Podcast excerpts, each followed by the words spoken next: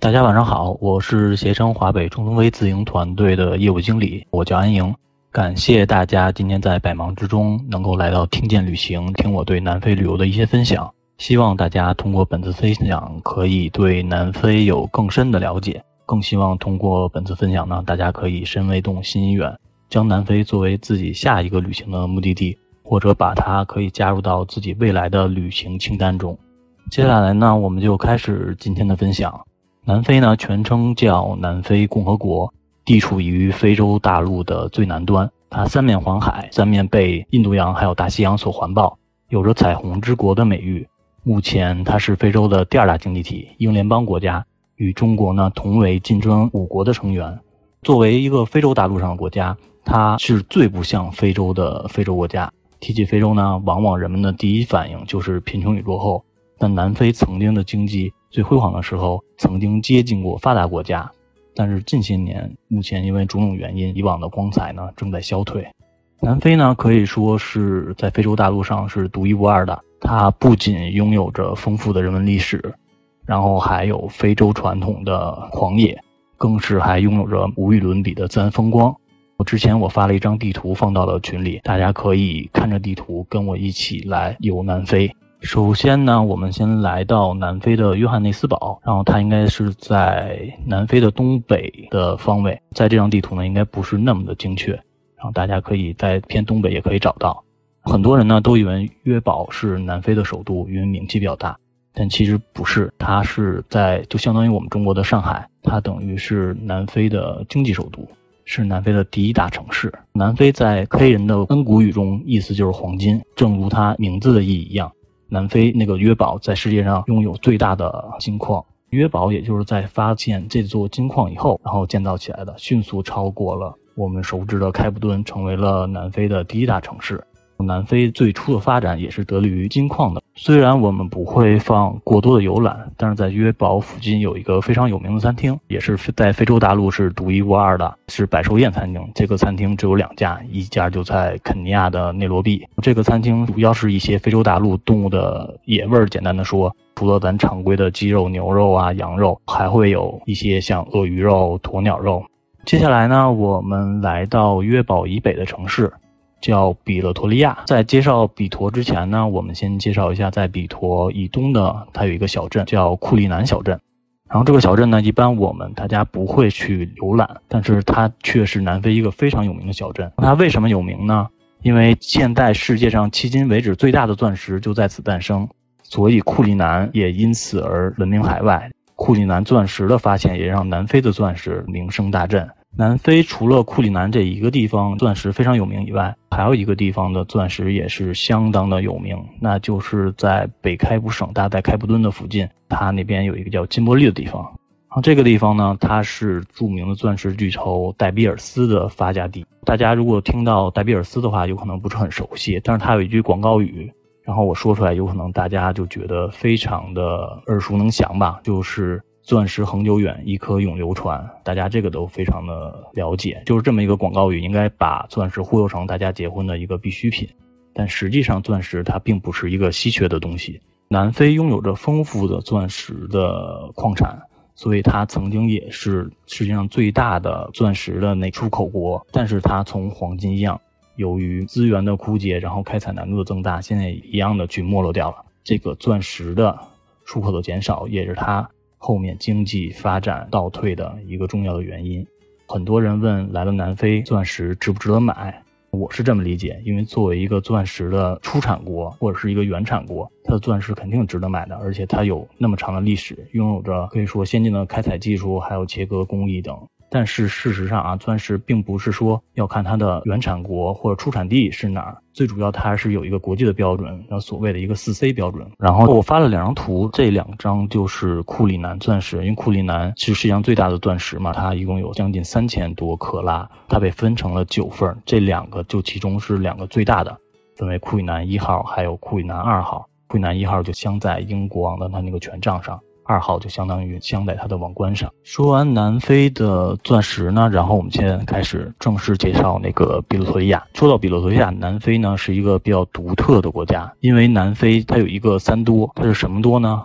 它是一个首都多，比勒陀利亚就是南非的一个行政首都，包括开普敦就是它的立法首都，布隆方丹就是它的司法首都。它的第二多呢，就是南方的官方语言多。那它一共有十一种的官方语言，第一种的推荐语言当然是英语，大家在南非旅游用英语，正常的话应该是没有问题的。第三就南非的肤色多，因为南非有各种的人种还有民族文化，就大家融合在一起在生活，这也是南非为什么被称为彩虹之国的原因。然后呢，比陀的主要景点呢有，大家可以看我之前发那张图，左上角第一张呢就是先民博物馆，它是为了纪念当初荷兰人先来到这个土地上，记录着荷兰人，然后在比如说以少胜多呀，跟当地的土著怎么去斗争，说这么一个纪念馆。右上角那个第二张图呢，就是一个教堂广场，教堂广场中间有一个他们首任的总统的一个雕像，就克鲁格的雕像。然后在这里呢。一般情况下，我们是不会让游客去下车的，因为这边黑人比较多，相对不是很安全。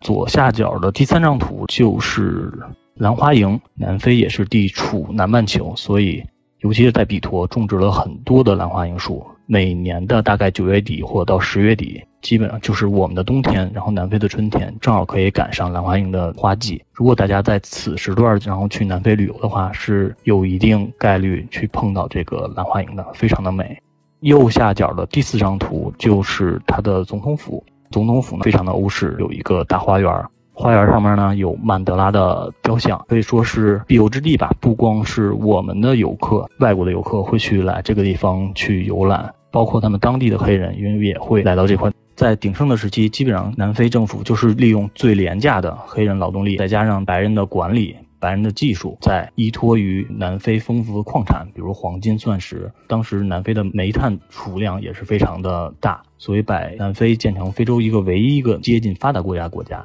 但是它只是按白人的收算，黑人根本就不算他的国民。我们重新说回曼德拉，曼德拉呢，可以说的一生是非常传奇的。从小他是酋长的儿子，父亲因为得罪了白人，失去了所有的权利。在很小的时候，父亲又去世掉了。大学被开除，加入了非国大，也就是当时的所谓的应该是算一个反对党，或者说对白人称之为一个违法的组织。说到曼德拉，其实很少有一位黑人领袖能得到全世界的认可，更是得到了西方各界的认可。但是曼德拉做到了。曼德拉还在八十岁的时候迎娶了自己五十三岁的新娘，开始了自己的第二段婚姻。像我们熟知的，像我们中国香港的乐队 Beyond 乐队有一首歌也是致敬曼德拉的，名字就叫《光辉岁月》。我想大大家也应该非常的熟悉。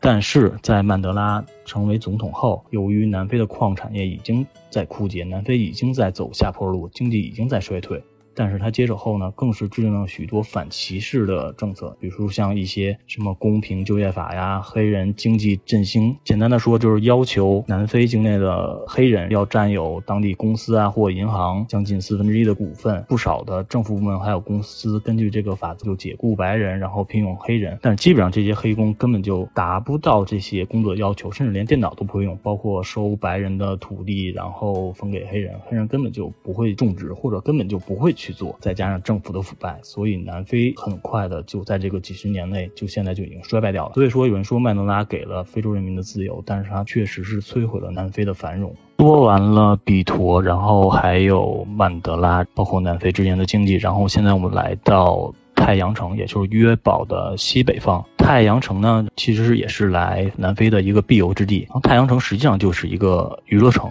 这里有美食、酒店、赌场。高尔夫，咱们可以看一下我刚才刚发那张图。第一张呢，左上角第一张图，它就是一个，也是一个地标性的一个标志，它等于叫时光桥，也叫地震桥。游客来太阳城的必游之地，它每隔一段时间，然后桥面就会发生震动，并伴有轰隆隆的响声。这张图的右上方，也就是它第二张图，就是太阳城里边的一个豪华酒店，叫皇宫酒店，号称是超五星的，我们也通常管它叫成六星皇宫，因为它是超五星嘛。我们携程的自营团队有些产品，或者说是大部分产品，目前是入住这个酒店的，以便客人可以更好的体验太阳城。就算我们不入住这个酒店，我们也是会在安排客人在这个酒店去饮一个下午茶，然后也可以是体验一下这个酒店的奢华。第三张图呢，就是一个国家公园，叫比林斯堡国家公园，是南非的第四大国家公园。比林斯堡国家公园呢，基本上就是去看动物，大家如果运气好的话，是可以探寻到非洲五大的。第四张图就是一个高尔夫嘛。实际上，太阳城内是有两个高尔夫球场，还是世界上非常顶级的。但是我放这张高尔夫图呢，只只是想告诉大家。南非的高尔夫跟国内的高尔夫不大一样，因为国内的有可能被咱们称作为贵族运动或者费用比较高，但在南非打高尔夫是非常便宜的，所以南非也有非常非常多的那个高尔夫场，一共它有五百座高尔夫球场，有三百多个都是 A 级场地，所以大家如果有痴迷高尔夫的朋友，可以来南非，绝对是物有所值。说完太阳城呢，我们来到克鲁格，就在应该在这张地图的东北方向。应该在这张地图的右上角。克鲁格呢是南非最大的野生动物园，这里离约堡或者太阳城大概都有六个小时的车程，所以拉车时间的话是比较长的。但是我们在途中呢也会领略到非洲的自然奇景，因为本身去克鲁格的路途又比较遥远。而且也是一个非常大的一个野生动物国家公园，所以一般我们都会在这里停留两晚，会有一个整的白天去让客人去体验那个 safari，去探寻动物。正常的话，运气好，一天就可以收集到所谓的非洲五霸。非洲五霸可以说是极具非洲代表性的动物。非洲五大基本上有非洲狮、非洲象、非洲水牛、非洲豹，还有黑犀牛。像它们基本上都是易危啊，或者是近危，或者是极危的动物了。南非对保护动物这方面做得非常不错，因为除了像克鲁格，像我之前说的比尼斯堡，南非其实大大小小有十八个野生公园，包括这个非洲五大，其实也是被印在了南非的钱币上。基本上这个也是在少数国家才会这么做。发了一张图，就是南非的钱币，但是现在其实南非已经发行了新的版本的钱币，新的版本上正面和反面都是曼德拉了，旧版的钱币还是一面是像非洲五大，一面是曼德拉的头像。